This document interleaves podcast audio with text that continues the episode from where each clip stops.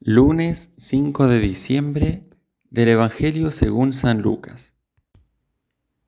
Un día estaba Jesús enseñando, y estaban sentados unos fariseos y maestros de la ley, venidos de todas las aldeas de Galilea, Judea y Jerusalén. Y el poder del Señor estaba con él para realizar curaciones. En esto llegaron unos hombres, que traían en una camilla a un hombre paralítico y trataban de introducirlo y colocarlo delante de él. No encontrando por dónde introducirlo a causa del gentío, subieron a la azotea. Lo descolgaron con la camilla a través de las tejas y lo pusieron en medio, delante de Jesús. Él, viendo la fe de ellos, dijo, Hombre, tus pecados están perdonados. Entonces se pusieron a pensar los escribas y los fariseos, ¿quién es este que dice blasfemias? ¿Quién puede perdonar pecados sino solo Dios? Pero Jesús, conociendo sus pensamientos, respondió y les dijo, ¿qué estáis pensando en vuestros corazones? ¿Qué es más fácil decir, tus pecados te son perdonados, o decir, levántate y echa a andar? Pues, para que veáis que el Hijo del Hombre tiene poder en la tierra para perdonar pecados, dijo al paralítico, A ti te lo digo, ponte en pie, toma tu camilla y vete a tu casa. Y al punto, levantándose a la vista de ellos, tomó la camilla donde había estado tendido y se marchó a su casa dando gloria a Dios. El asombro se apoderó de todos y daban gloria a Dios, y llenos de temor decían, Hoy hemos visto maravillas. Palabra del Señor.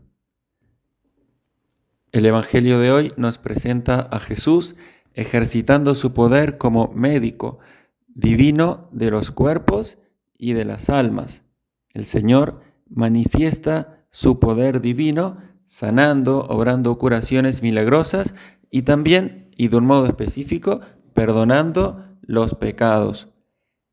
El Evangelio nos presenta también el gozo que recibió Jesús al contemplar la fe de este hombre paralítico y también la fe de aquellos que lo llevaban, que lo llevaron hasta Jesús, superando la dificultad para acceder al lugar donde se encontraba el Señor.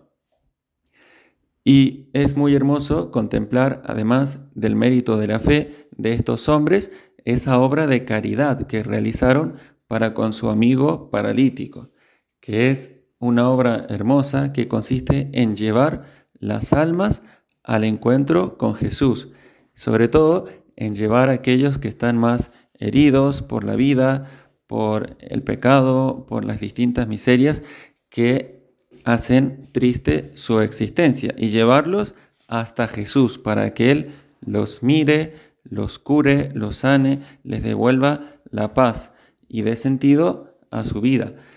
¿Y cuántas veces a nosotros nos ha pasado esto? Recibir esa ayuda.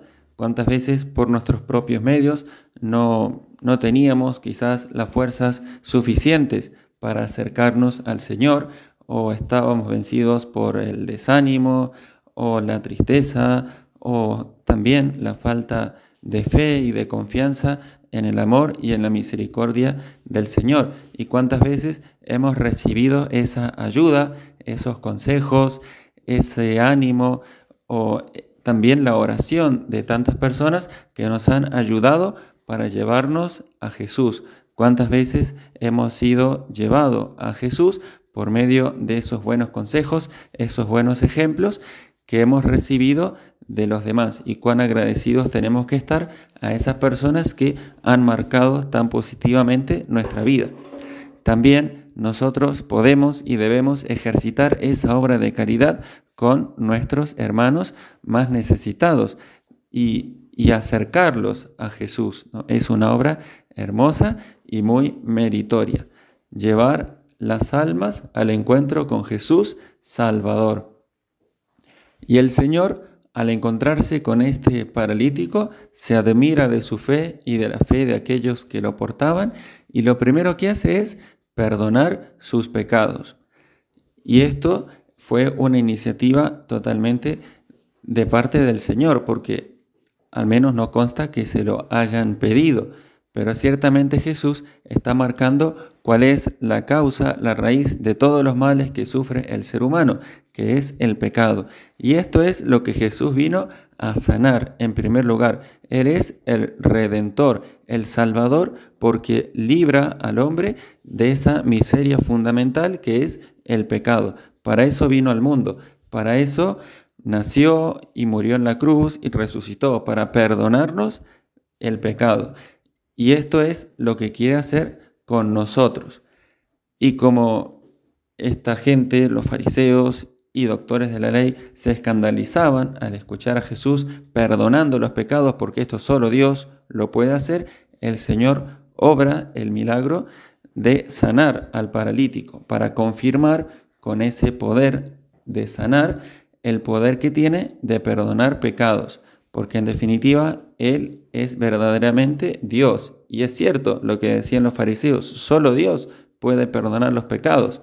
Es que Jesús es verdaderamente Dios, es Dios con nosotros, Dios hecho hombre para sanar al hombre en lo más profundo de su corazón, en esa miseria principal, fundamental, que es el pecado. Y por eso, al contemplar todas estas cosas, la gente decía, Hoy hemos visto maravillas, la maravilla de la misericordia de Dios que se despliega en, en, la historia para con todos los hombres que se acercan a Él con fe. Pidámosle al Señor poder experimentar su amor, su misericordia salvadora en nuestras vidas y también poder acercar a muchas almas al encuentro con Jesús. Gloria al Padre, gloria al Hijo, gloria al Espíritu Santo como era en el principio, ahora y siempre, por los siglos de los siglos. Amén.